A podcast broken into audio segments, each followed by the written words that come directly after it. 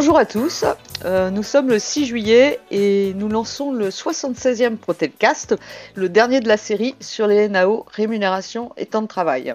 Alors je suis accompagné de Luc. Hello. Bonjour Luc.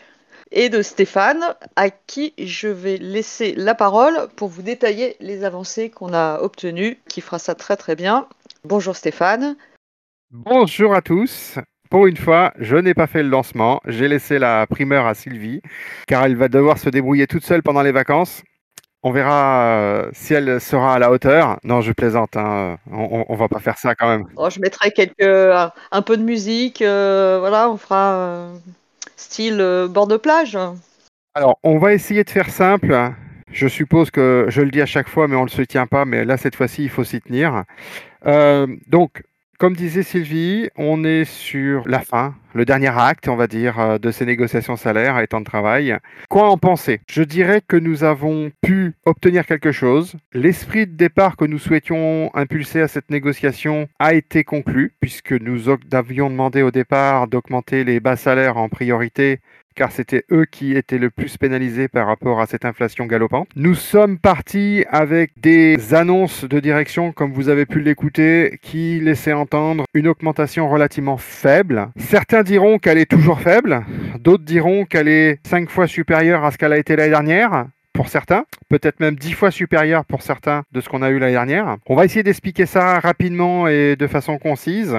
Je dirais que je pense, Sylvie, tu me dira si je me trompe, tout le monde a été servi, entre guillemets, on n'a oublié personne, si on peut le dire dans ce sens-là. Oui, je suis, d'accord Stéphane, on a, on a essayé vraiment que tout le monde euh, obtienne euh, une augmentation cette année.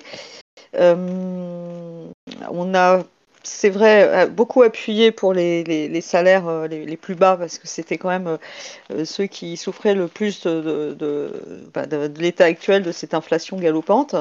Mais on a voulu aussi que les, anciens, ceux qui avaient peut-être des salaires un peu plus élevés, aient quand même une augmentation. Alors, certes, elle ne sera pas aussi importante que pour les autres, mais c'était, on a essayé d'être équitable et surtout que tout le monde, vraiment tout le monde, ait cette augmentation. Donc, on a favorisé l'avenir de l'entreprise, c'est-à-dire que nous avons essayé de conclure des actés, on va plutôt dire ça comme ça, des, choses qui sont plus basées sur l'avenir. Je vous donne un exemple tout simple. Le salaire d'entrée qui était essentiellement destiné aux techniciens back-office et aux techniciens itinérants qui était à 1600 euros n'a été d'augmenter que de 50 euros. En gros, on passe à 1650 euros. Alors certains diront c'est pas beaucoup, sauf que dans les faits, des embauches de techniciens itinérants ou de techniciens back-office, il n'y en a plus. Donc du coup, ça n'impacte pas vraiment grand monde par rapport à ça. On a favorisé le poste de technicien conseil, qui est l'avenir de la société, et le poste de coordinateur secteur, qui sont les deux postes où il y a le plus d'embauches actuellement, donc où il y a un réel intérêt euh, sur les salaires d'entrée. Nous avons obtenu pour cette année, on verra ce que l'avenir nous dira, le fait qu'un technicien qui occupe un poste, technicien conseil, on est bien d'accord, occupe un poste dans une ville, ne soit pas mieux payé qu'un autre technicien qui soit dans une autre ville. Pourquoi? Puisqu'il existait un différent au niveau de l'em- de l'embauche en fonction si vous étiez dans une zone Pinel A ou une autre zone, et que ça ne changeait pas puisque c'était un salaire d'embauche en fonction du, de vos déplacements ou de changement de région ou de mutation dans d'autres sites. Et donc du coup, on pouvait se retrouver dans un site avec deux salaires différents de façon importante, puisqu'il y avait 100 euros d'écart entre les deux salaires, et à effectuer le même, sal- le même travail dans le même site. Donc ça, la même ancienneté surtout. Et avec une ancienneté identique. Donc ça, nous avons, après d'âpres négociations, obtenu, et là, on va avoir une bonne nouvelle à vous annoncer d'ores et déjà, c'est que les techniciens conseils qui ont été embauchés, donc les externes, puisque les internes ou les transferts ont eu d'autres conditions salariales, bénéficieront à partir du 1er juillet d'une mise à niveau à 1750 euros pour l'ensemble des techniciens conseils. C'est-à-dire que si vous n'êtes pas à 1750, vous passez à 1750 au 1er juillet 2022. Donc pour certains, ça peut être 100 euros d'augmentation mensuelle du fait de cette modification. Alors ça concerne effectivement pas tout le monde. Ça concerne peut-être que peu de personnes, mais ces personnes-là ne seront plus dorénavant différenciées par rapport à leur zone de travail. L'autre chose importante, puisqu'on va parler tout de suite euh, des salaires, comme on est en train de le faire, c'est bah, les autres, ceux qui sont déjà en poste, ceux qui ont déjà été embauchés, soit parce qu'ils viennent d'une autre entité du groupe ou autre.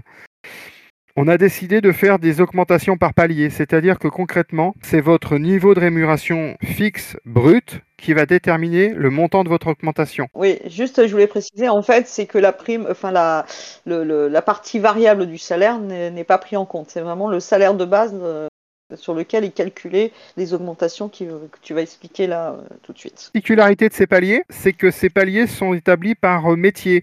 C'est-à-dire qu'en gros, les techniciens sont ensemble et les coordinateurs sont ensemble. On ne va pas mélanger les niveaux de palier entre eux. Pour, que ça donne une valeur un peu plus importante, on va parler de salaire annuel d'augmentation. Un technicien qui est à moins de 1700 euros brut va toucher 600 euros d'augmentation minimum, puisque, comme on le disait tout à l'heure, ceux qui étaient à 1650 vont passer à 1750, donc ça fait 100 euros. C'est des cas particuliers. Un technicien qui est entre 1700 et 1799 ben, inférieur à 1800, on va dire, ça sera plus simple, va toucher 480 euros d'augmentation pour cette année. Inférieur à 1900, 420 euros. Et un technicien qui est inférieur à 2000 euros va toucher 360 euros d'augmentation annuelle. Pour les salaires supérieurs à 2000 euros, donc, ça vous fera une augmentation de 300 euros pour l'année. Donc même les anciens techniciens itinérants qui ont beaucoup d'ancienneté, qui peuvent être au-dessus de 2000 euros bruts de salaire de base fixe, va quand même toucher une augmentation annuelle de 350 euros. Donc pour certains, ils vont considérer que c'est pas beaucoup. Pour d'autres, ils vont dire bah, c'est quand même nettement mieux, c'est-à-dire en gros deux fois et demi ce que l'on a eu l'année dernière, parce que ça a son importance. Pourquoi je parle de l'année dernière? C'est que concrètement, on a fait un petit peu le tour de ce qui se passait dans le groupe et on peut dire que que nous, nous avons eu comme augmentation sur les dix dernières années, on a eu une augmentation. Soit-elle petite, mais nous avons eu des augmentations. Quand on regarde dans les autres entités du groupe, ils n'ont pas eu d'augmentation, ou très peu d'augmentation par rapport à ce que nous avons eu. Donc du coup, si on fait une moyenne de gains ou de maintien de pouvoir d'achat, parce qu'on ne peut pas parler de gains vu les augmentations que nous avons eues, on a quand même eu quelque chose tous les ans.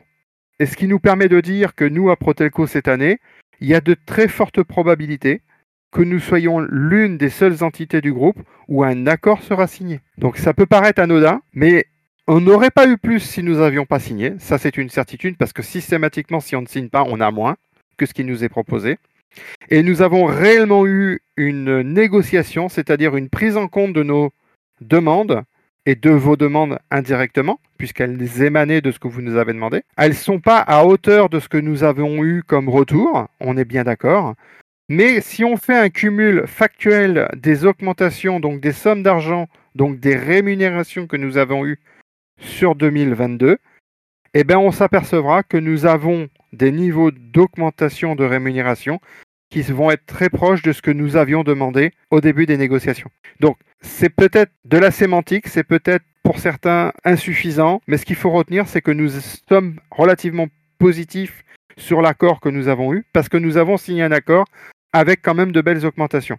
Il y a un réel effort qui a été fait. Nous avons eu dans les augmentations une augmentation de l'enveloppe, c'est-à-dire qu'au départ, on nous annonçait la fameuse enveloppe à 1,8% de la masse salariale avec ces fameux 25 euros par personne, et nous avons au final obtenu 2,2% de la masse salariale. Donc c'est une belle progression que nous avons obtenue au cours de la négociation, ce qui a permis d'obtenir ces augmentations minimales et ces salaires d'entrée rehaussés. Oui, en fait, je voulais juste dire que certes, certains vont peut-être trouver ça euh, encore trop, trop petit, trop bas, trop pas suffisant, mais on est quand même parti de loin. Euh, tu rappelles l'enveloppe, et en plus, euh, il faut aussi se souvenir qu'il partait du principe qu'on avait déjà été augmenté, puisqu'il parlait de la, prime pouvoir d'achat et, euh, et l'intéressement, enfin, petit plus qu'on a eu au niveau de l'intéressement. Donc, c'était pas gagné d'avance.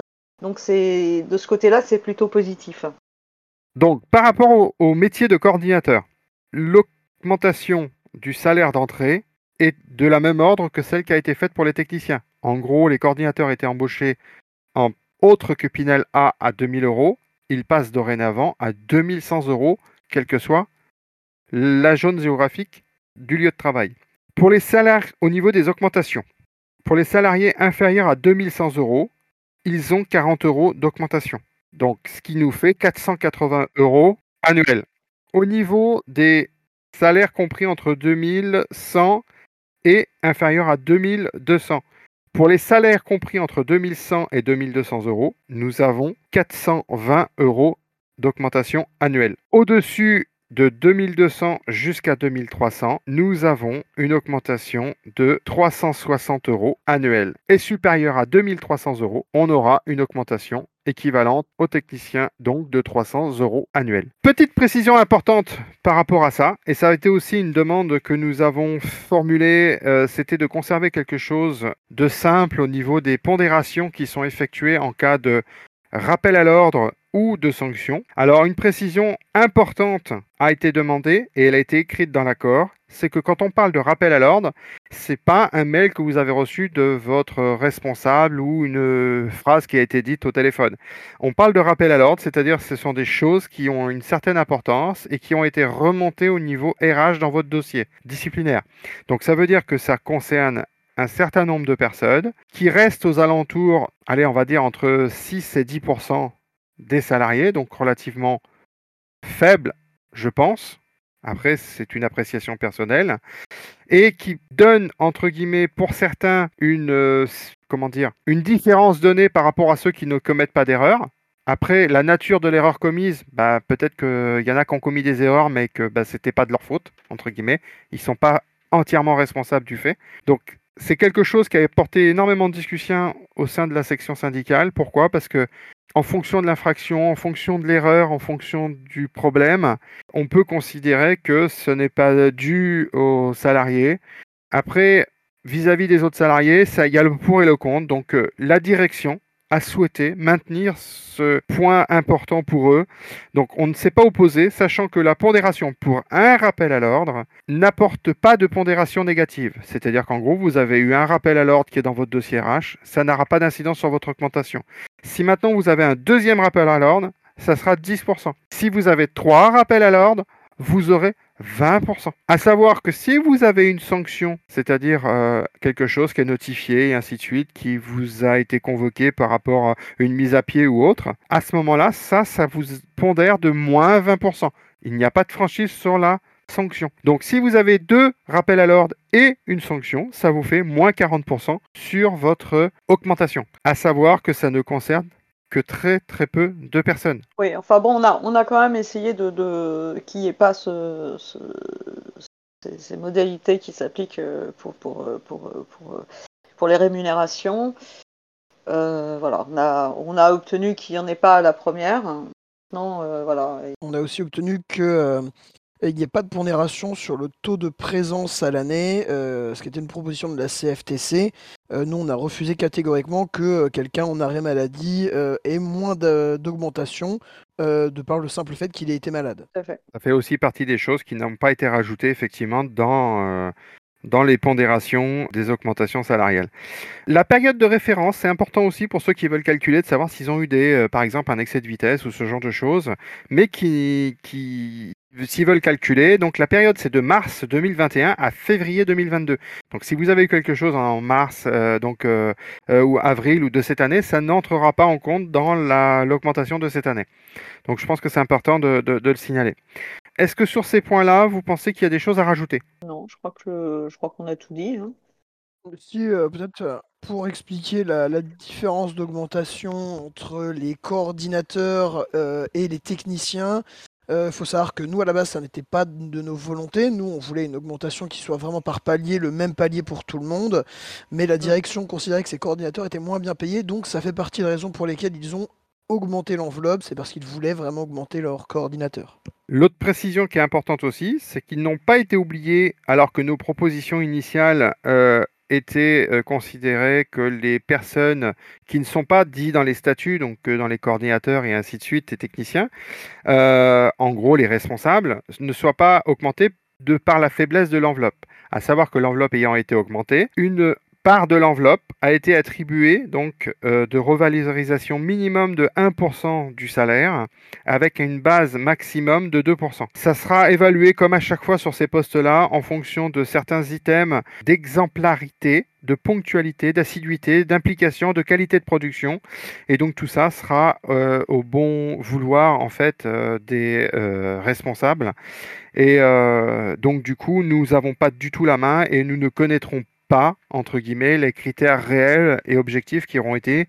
euh, décidés et choisis pour faire les augmentations. Les critères d'éligibilité, alors ça c'est pareil, il y a quelque chose de, nouveau par rapport à ça, puisque euh, nous avions coutume euh, habituellement de dire que tous ceux qui avaient bénéficié d'une promotion ou euh, d'une euh, embauche dernièrement dans la société ne bénéficiaient pas de l'enveloppe. De par la conjoncture, on a demandé à ce qu'il soit possible de faire un effort par rapport à ça. cet effort a été fait puisque concrètement, sur les exclusions des augmentations, nous avons obtenu, alors on va essayer d'être clair parce que même nous, on a dû quand même le faire répéter plusieurs fois pour bien comprendre. Euh, ne seront pas concernés par les augmentations les salariés entrés dans les effectifs en cours de l'année 2022. Donc, concrètement, ceux qui sont entrés entre le 1er janvier et donc l'accord qui a été signé pour le 1er juillet ne seront pas concernés par les augmentations. Par contre, ils sont concernés, ils ne sont pas concernés par la rétroactivité. Alors, je, lis le document tel qu'il est rédigé. Les salariés entrés dans les effectifs au cours de l'année 2022 sont pas concernés par les augmentations. Petite exception, en dehors des collaborateurs concernés par l'article 3.2.1 ayant une ancienneté groupe supérieure à un an au 01-07-2022.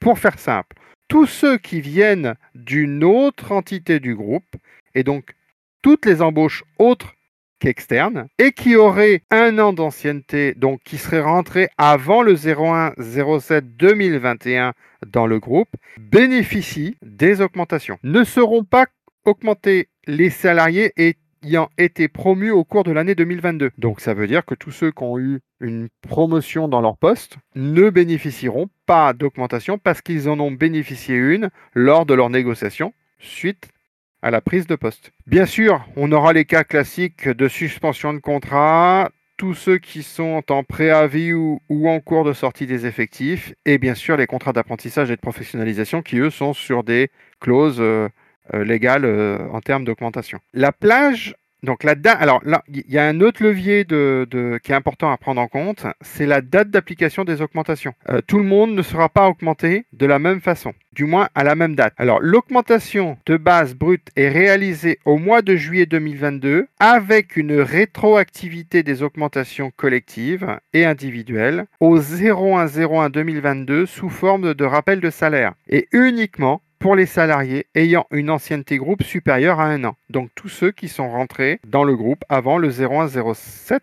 2021. Pour les collaborateurs ayant un salaire de base inférieur au nouveau salaire d'entrée de leur poste, défini à l'article 3.1.2, L'augmentation équivalente est appliquée à compter du 01-07-2022 sans rétroactivité. Donc c'est ce que j'ai essayé d'expliquer tout à l'heure. Quelqu'un qui a été embauché l'an dernier pour un poste de technicien conseil et qui a été embauché à 1650 va de facto passer au 1er juillet sans rétroactivité à 1750 euros, puisque c'est le nouveau salaire d'entrée dans l'entreprise. Est-ce que j'ai été clair? Est-ce que vous m'avez compris déjà par rapport à ce que je viens de dire? Est-ce que vous voulez compléter? Sylvie? Luc Non, non, non. je pense que les articles, c'est peut-être pas la peine de les, les citer parce que ça, ça n'apporte pas grand-chose, mais euh, vu que tu as expliqué derrière. Euh, mmh, je suis d'accord. Dans les autres avancées que nous avons eues, une précision importante euh, par rapport à la prise de congé. Ah, juste un truc, Stéphane. au niveau des salaires, comment te dire euh, Oui, euh, au niveau du salaire de base, pour ceux qui n'ont pas signé l'avenant de réintégration de la prime dans le fixe, ils pourront euh, toujours le faire, avoir l'ajout des, fameux 50 euros. Ceux qui sont toujours à 400 euros de prime et qui n'ont pas signé l'avenant pour passer avec 50 euros de prime sur leur fixe, pourront toujours le faire encore cette année. Alors, tu fais bien de le préciser. Pour ce qui concerne effectivement les salariés qui en 2014 n'ont pas signé l'avenant de leur contrat de travail, Effectivement, nous, avons demandé à ce que la direction leur laisse. Donc, alors, faut savoir que ça concerne moins de 10 personnes a priori et maintenant. Hein, c'est plus beaucoup de personnes. C'est peut-être que ces personnes-là se rendent compte que ces 50 euros, bah, peut-être qu'ils les perdent tous les mois avec cette baisse d'activité qu'il y a en ce moment, puisque le salaire variable est fait sur l'activité. S'il n'y a pas d'activité, il n'y a pas de salaire variable. S'il n'y a pas de salaire variable, ils perdent de l'argent. Donc s'ils signent l'avenant, ils savent que 50 euros sera de facto automatiquement intégré dans leur fixe et donc du coup va leur permettre de pouvoir bénéficier de peut-être 50 euros de plus si ils ont une baisse d'activité en ce moment. Donc cette porte a de nouveau été ouverte donc à compter du 01 07 2022. il faudra qu'ils se rapprochent des ressources humaines de façon à leur signifier le fait qu'ils souhaiteraient signer l'avenant.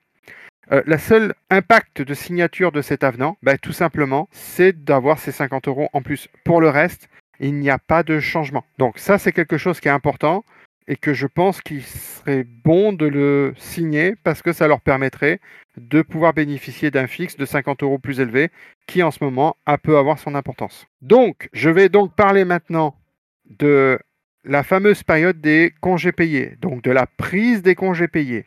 Concrètement, nous étions sur une période de prise de congé du 1er mai au, 30 avril. Auparavant, nous étions du 1er juin au 31 mai. Nous revenons sur cette période-là. Pourquoi? Parce qu'il y avait des soucis avec un logiciel de paie qui a été changé et qui du coup va nous permettre de nous réajuster par rapport aux autres entités du groupe et que tout le monde puisse avoir une période de congé entre le 1er juin et le 31 mai. Cela veut dire que sur l'année 2023, les congés payés que vous avez actuellement pourront être posés jusqu'à fin mai pour cette période. Et nous repartirons, donc en fait on aura une période qui va faire 13 mois au lieu de 12, et nous repartirons normalement pour une acquisition du 1er juin au 31 mai. Donc c'était quand même à signaler parce que tous ceux qui ont déjà posé tous leurs congés, ben, ils savent qu'ils ne pourront pas poser de congés en mai, puisqu'on n'aura pas déjà on n'aura pas accédé à la nouvelle période et euh, ils ne peuvent plus modifier les congés qui ont déjà été posés. Après, Magali a quand même euh, précisé que euh, en, cas de besoin, il y aurait possibilité de prendre des congés en anticipé sur le mois de mai, avec des congés du coup de l'année prochaine, enfin de la période prochaine. Chaque mm. cas sera pris individuellement et ça sera au cas par cas en fonction des situations. Je préfère dire que ça va être plutôt compliqué d'avoir des congés de pas ou du tout en avoir que d'avoir des fausses entre guillemets joie et de dire ah bah c'est cool, on va pouvoir tous avoir des congés en mai alors que bah, j'ai plus de congés.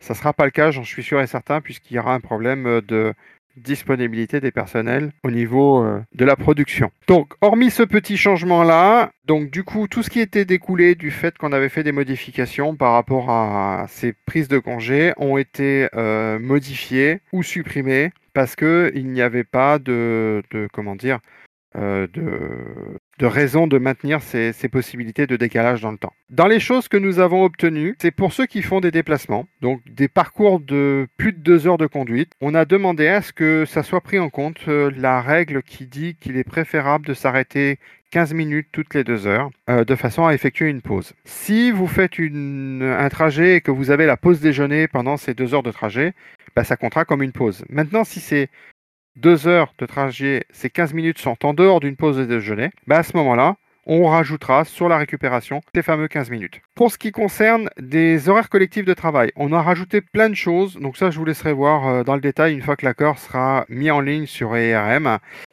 Tout ce qui se pratiquait en fait. Euh, la seule chose qui a été retirée, c'était 14h30, 21h30, qui de mémoire n'existait plus, ou du moins plus personne ne l'utilisait. Pour ce qui est des petits détails qui ont été rajoutés aussi. Nous avons quelque chose de particulier pour ceux qui, donc plutôt dans les hubs Free Proxy, travaillent le dimanche et qui en plus, ce dimanche, vous allez avoir un jour férié. Alors, l'année prochaine, de mémoire, il ne va pas y en avoir, mais les autres années, il pourrait y en avoir. Concrètement, aujourd'hui, vous aviez soit 100% pour le dimanche travaillé, soit 50% parce que c'était un jour férié. Quand un jour férié tombait un dimanche, c'était le plus avantageux des deux qui s'appliquait. En gros, vous n'aviez que 100%, donc comme si c'était un dimanche normal. Nous avons obtenu que soit majoré de 150% les jours fériés qui seraient un dimanche. Donc en gros, on bénéficie des deux majorations du dimanche et du jour férié. Pour ce qui concerne les jours fériés qui tombent à jour ordinaire, ça reste comme c'était, c'est-à-dire qu'on a soit 50% en rémunération de plus, si vous devez le travailler, soit une récupération d'une journée euh, qui est apposée dans les six jours suivants, le jour férié. Quelque chose à rajouter par rapport à ça, Luc?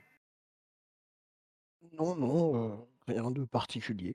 On va vous passer les petits détails que vous verrez par vous-même euh, sur l'accord. J'invite tout le monde à le lire cet accord parce qu'il y a beaucoup de choses qui sont en fait écrites et que, qui ne sont pas forcément appliquées par mes connaissances.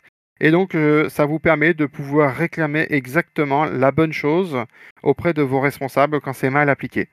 Je parle entre autres pour les techniciens itinérants des plages d'aménagement. Beaucoup ont des interprétations très personnelles de ce qui est écrit dans l'accord et il suffit de lire de l'accord et vous aurez exactement à quoi correspond les plages d'aménagement. Nous avons voulu modifier la rédaction de l'accord par des problèmes de contraintes personnelles de par rapport au départ et au retour. Euh, ça ne nous a pas été accordé de l'écrire dans l'accord. Par contre, le principe de prendre en compte la vie personnelle des techniciens pour ces phases de départ, de l'aveu même de la direction, demander à un technicien, parce que ça arrange l'entreprise, d'aller faire une expertise à 8 heures alors qu'il y a 2 heures de route, ça ne doit pas exister. Donc ça sera toujours en concertation avec les responsables. Si vous avez un problème de ce côté-là, il faut absolument en parler. Et je pense que les choses se régleront d'elles-mêmes. C'est tellement vaste comme sujet qu'on va arrêter là parce que ça demande discussion. S'il y a besoin d'explications, s'il y a besoin d'informations, je vous invite à revenir vers nous. On saura porter vos demandes, les expliquer et vérifier que c'est quelque chose de réalisable. Parce que beaucoup de personnes qui font des plannings n'ont pas forcément la connaissance du terrain et peuvent imaginer que parce que Google Maps à 5 heures du matin vous dit qu'il y a 20 minutes de route, on peut avoir 2 heures de route, une heure ou deux heures plus tard, et ça change tout dans votre organisation personnelle. Et donc, ça doit être pris en compte. Pour ce qui est des nouveautés, nous avons demandé à ce que le 1er mai reste un jour férié, chômé et payé. Donc, l'entreprise a rajouté qu'elle s'engage à limiter dans la mesure du possible le travail du 1er janvier et 25 décembre.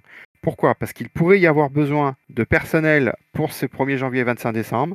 Nous avions demandé à ce qu'une majoration spécifique soit effectuée, mais ça nous a été refusé. Mais ça restera vraiment du cas exceptionnel par rapport à ces deux jours. Les jours spécifiques euh, de l'Alsace et de la Moselle restent des jours fériés, chômés et payés. Ils ne seront pas possible de travailler dans ces zones-là, y compris dans les rotations de planning, dans les free proxy. Pour ce qui concerne les gens qui ont des plannings où les lundis de Pâques et les lundis de Pentecôte devraient être travaillés, des jours d'absence justifiés et rémunérés seront placés le jour suivant de ces, donc le jour suivant travaillé de ces jours fériés. Nous avons fait une petite modification qui peut avoir son importance au niveau de la prise des congés entre le 1er juin et le 31 octobre. Pour rappel, ce sont les périodes de prise de congés réglementaires du Code du travail. Avant, de mémoire, nous avions 15 jours d'indiqués, ce qui obligeait pour certains à, poser au minimum 3 semaines. Or, la volonté maintenant, c'est plutôt de prendre des petites périodes de 15 jours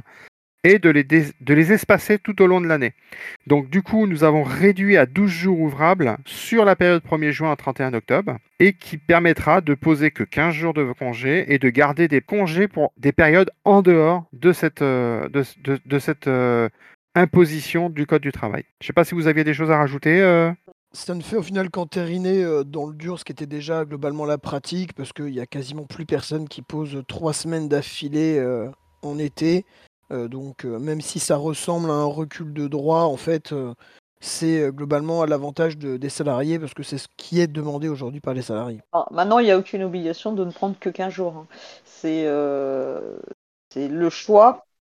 Oui, 15 jours minimum. C'est-à-dire que on peut toujours prendre 3 semaines, voire un mois si on peut. Enfin, Bref, donc euh, c'est juste surtout euh, de ne pas être obligé de poser trois semaines si on a envie d'en poser que 15. Nous allons aborder les petites modifications que nous avons demandées par rapport aux absences exceptionnelles.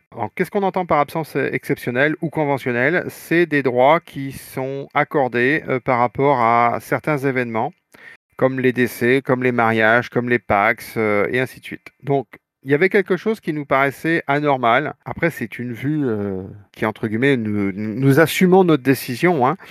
ou du moins j'assume ma décision, puisque j'étais aussi euh, concerné par rapport à, pas concerné, mais disons intéressé par rapport à ça, dans le sens où nous estimions qu'un mariage ou un Pax n'avait la même valeur, c'était une union. Et il y avait une différence dans le nombre de jours accordés dans les deux actes. Le Pax avait 4 jours et le mariage avait 6 jours. Il y a eu de longues discussions comme quoi un mariage était plus compliqué, qu'il y avait plus de choses à préparer, qu'il y avait, plein de raisons. On estimait que ça devait être la même chose. Donc au départ, été non, on ne touche à rien. Après, nous avions proposé de mettre 6 et 6. Nous avions demandé à ce que donc le Pax rejoigne le mariage. On a été d'accord sur un compromis, c'est-à-dire que nous allons demander 5 jours pour le mariage, donc un jour de moins, mais un jour de plus pour le Pax de façon à, avoir une certaine équité. Nous sommes toujours au-dessus du légal. Je ne me souviens plus de mémoire de combien c'est, mais je crois que le Pax n'a rien et le mariage à 4 jours. Donc, dans l'absolu, ça permet d'avoir une certaine équité entre un Pax et un mariage puisqu'il s'agit bien d'une union,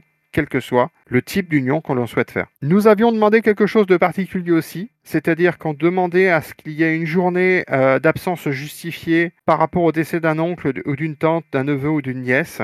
Je pense que c'était quelque chose pour certaines personnes qui pouvait avoir une importance autant que si c'était leur père ou leur mère. Donc du coup, nous avions demandé une journée d'absence justifiée, mais qu'il ne soit pas forcément rémunéré. Donc ça nous a été accepté, non rémunéré. Donc ça permet de ne pas avoir à prendre de congés payés. Maintenant, ceux qui veulent avoir une rémunération par rapport à cette journée et qui souhaitent prendre une journée de congés payés, ben, il y a toujours la possibilité, ça ne l'enlève pas. Mais ceux qui ont plus de congés pourront quand même avoir une journée excusée sur cet événement. Le deuxième événement qui avait, euh, entre guillemets, une petite euh, problématique, c'était les gens qui déménageaient, mais pas dans le cadre d'un transfert d'une autre région ou d'un changement de poste ou d'une prise de poste, où là, c'était inclus et vous aviez une journée rémunérée, puisqu'elle inclut aussi une certaine, distance. Donc on a demandé à ce que soit créée une journée déménagement, donc non rémunérée, pour quelqu'un qui change de rue, quelqu'un qui a besoin de cette journée mais qui n'a euh, pas assez de jours euh, ou qui n'a plus de jours puisse déménager et excuser entre guillemets cette journée par le biais de fait de déménager. Je ne sais pas si vous avez d'autres choses à rajouter par rapport à ça. Non, puisque tout le reste, euh, il n'y a pas eu de changement. Nous avions demandé, lorsque vous faites des renforts en région, autre que celle pour laquelle vous travaillez, c'est-à-dire qu'en gros qui demande à avoir un hébergement, que cette prime soit prise en compte pour les personnes qui font l'effort de rester 15 jours, c'est-à-dire qu'elle soit prise en compte le samedi et le dimanche. Ça a été accepté que si vous travaillez plus d'une semaine, que vous êtes là-bas pendant 15 jours, le week-end, vous toucherez votre prime de 15 euros par jour brut de prime de renfort. Ce qui fait 30 euros de plus si vous restez 15 jours. Donc c'est pas c'est pas grand chose, mais c'est un geste qui a été fait et accepté. Petite particularité aussi que beaucoup se posaient la question quand ils restituaient leur véhicule de savoir s'ils allaient bénéficier ou non de la prime de 250 euros brut. Il s'avère qu'on a demandé à ce qu'une communication soit faite, qu'elle soit positive ou négative, dès qu'ils reçoivent le PV de restitution du véhicule, pour dire si vous alliez toucher ou non le montant, ou du moins vous dire que quel montant vous allez toucher, même si c'est à zéro. un effort a été fait sur la prime de cooptation. En gros, pour ceux qui ne savent pas, c'est si vous trouvez quelqu'un qui est intéressé pour venir travailler chez nous et qui signe son CDI et qui reste plus longtemps que la période d'essai, bah vous toucherez une prime de 150 euros brut alors qu'elle n'était que de 100 euros auparavant. Mais ça, normalement, vous le savez déjà, vu que ça a été annoncé par mail par la direction aujourd'hui. N'est-ce pas, Stéphane, que tu as lu tes mails? J'ai eu plein de choses à faire, mais j'ai lu mes mails. Peut-être pas celui-là, par contre. Nous avions demandé à ce que soient réévalués, lors des déplacements, euh, les prises en charge au niveau restauration. Un effort a été fait au niveau de la prise en charge de la prime panier ou du chèque restaurant. C'est-à-dire que concrètement, auparavant, vous aviez 5 euros par jour travaillé pour une journée de 7 heures il s'est avéré que certains font des postes de 6 heures. Dans les faits, la prime ou le chèque leur a été octroyé, mais là, ça a été modifié dans l'accord. Donc, à partir de 6 heures de travail dans la journée, vous bénéficiez bien de votre participation pour la restauration. Dans le cadre des déplacements, comme je disais tout à l'heure, le montant du petit déjeuner, s'il n'est pas inclus dans la nuitée, est de 10 euros maintenant. Pour ce qui concerne le repas du midi, la somme est de 10 euros. Sera déduit de ces 10 euros les 5 euros de prime de panier si vous en bénéficiez. Le repas du soir, lui, passe à 19 euros quand il y a une nuit d'hôtel d'incluse dans, dans la journée. Nous avons obtenu une avancée qui pour nous est importante, surtout en ce moment avec le prix des carburants. Pour toutes les personnes qui peuvent bénéficier de transports en commun entre leur domicile et leur lieu de travail. Donc on pense plutôt au euh, Free Proxy de province, puisque c'était quelque chose qui existait déjà pour les Parisiens. Le montant de remboursement des transports en commun de 50% pour les provinciaux passe à 70% de prise en charge par l'employeur. Donc concrètement, les franciliens, bah pour eux, c'est la même chose qu'avant. Par contre, pour tous les transports dans le même département, pour ce qui concerne les Free Proxy, ça passe à 70% de remboursement alors qu'avant on était à 50. Pourquoi les franciliens on parle euh, du pass Navigo, c'est que en fait, ça concerne les zones 1 à 5, concerne plusieurs départements. Donc, on a gardé la spécificité des, Parisiens. Bien sûr, les techniciens itinérants à pied gardent l'intégralité de rembourser euh, pour le transport, puisque c'est dans le cadre professionnel. Pour ce qui est des personnes qui sont hors département ou qui traversent plusieurs départements dans les frais de remboursement, ça reste à 50%. En gros, quelqu'un qui fait un transport en train pour se rendre sur un proxy euh, et qui traverse deux départements, bah, restera sur un abonnement SNCF remboursé à 50%. Pour ceux qui ne le sauraient pas, et je pense qu'il y en a beaucoup, un forfait de mobilité durable avait été instauré l'année dernière et donc était applicable à partir du 1er euh, janvier 2022. Il est possible de bénéficier de 200 euros de prime au mois de janvier si vous renoncez à une prise en charge de vos transports en commun entre le 1er mars et le 31 octobre. Pourquoi ces mois Parce que c'est les mois normalement les plus beaux dans l'année. Et à partir d'octobre, on peut avoir de la pluie et autres qui n'est pas forcément très agréable en vélo ou en trottinette ou en en autre utilitaire, on va dire, de déplacement. Donc concrètement, c'est quelque chose que beaucoup de gens ne savent pas et qui peuvent demander tous les ans. Est-ce que vous auriez quelque chose à rajouter euh? Du tout, du tout. Eh bien, on va enchaîner sur le forfait déménagement qui peut être utilisé en ce moment puisque beaucoup de Parisiens souhaitent aller en province euh, grâce au Free Proxy ou retourner dans leur région d'origine. À savoir qu'elle était à 800 euros. Nous l'avions déjà augmenté de 100 euros l'année dernière, il me semble. Euh, quand elle était à 700, elle est passée à 800 donc.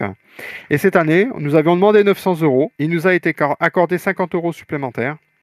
Donc, ce qui nous fait une prime de 850 euros donnée aux personnes souhaitant, dans le cadre professionnel, changer de région.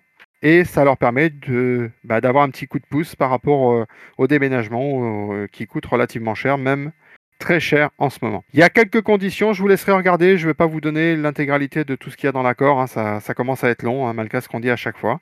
Donc du coup, il faut vous rapprocher des RH et eux sauront vous donner les conditions exactes de, pour bénéficier de, cette prime de déménagement, mais la principale étant d'au moins 50 km entre le trajet aller-retour euh, par rapport à... Votre ancien logement. Voilà, l'ancien logement. Euh, pour rappel, oui, aussi, euh, regardez ne pas hésiter, ce que tu disais tout à l'heure, à, relire l'accord où tout est expliqué dedans euh, sur, sur IRM. Il devrait pas tarder à arriver le nouvel accord, donc euh, je pense que c'est quand même quelque chose qui est intéressant de lire de façon à évacuer toute euh, incertitude et ça permet de réclamer quelque chose si toutefois vous n'en bénéficiez pas. Pour ce qui concerne cet accord, ben, je crois qu'on a déjà fait le tour, qui est déjà, assez long. Assez long. J'espère que vous l'écouterez jusqu'au bout. J'espère qu'on n'a pas été trop. surtout, je n'ai pas été trop lourd dans les explications. Euh, c'est un peu dur, je vous l'accorde aujourd'hui. Donc nous avons essayé, enfin Stéphane a essayé de, vous résumer un petit peu les, avantages que nous avons obtenus. J'espère que euh, voilà, a fait vraiment au mieux. Au mieux, on a essayé de penser à tout. Enfin, on n'a pas essayé, on a pensé à tout le monde, hein, euh, quel que soit votre service. Et euh, je sais que certains euh, vont estimer qu'ils ont eu moins que d'autres, mais ils ont eu quelque chose. Et c'était vraiment important pour nous que tout le monde ait quelque chose cette année, d'autant plus que l'inflation est galopante et qu'on sait que c'est compliqué pour tout le monde. Il y a eu plein de petites choses, donc je ne vais pas répéter tout ce qu'a dit euh, Stéphane, mais surtout, n'hésitez pas à lire ce, ce, ce, le document euh, des accords euh, sur IRM. Hein, mais c'est important parce qu'il y a des choses aussi qui, sont, qui ont été acquises des années précédentes, donc on ne va pas vous les rappeler, mais c'est bien que vous les, connaissiez pour pouvoir, voilà, avoir les, choses que vous devez avoir où vous pouvez les avoir. Voilà, donc euh, voilà, voilà. Bah écoutez, euh, je vais laisser la parole à Luc. Comment euh, rebondir après cette brillante analyse?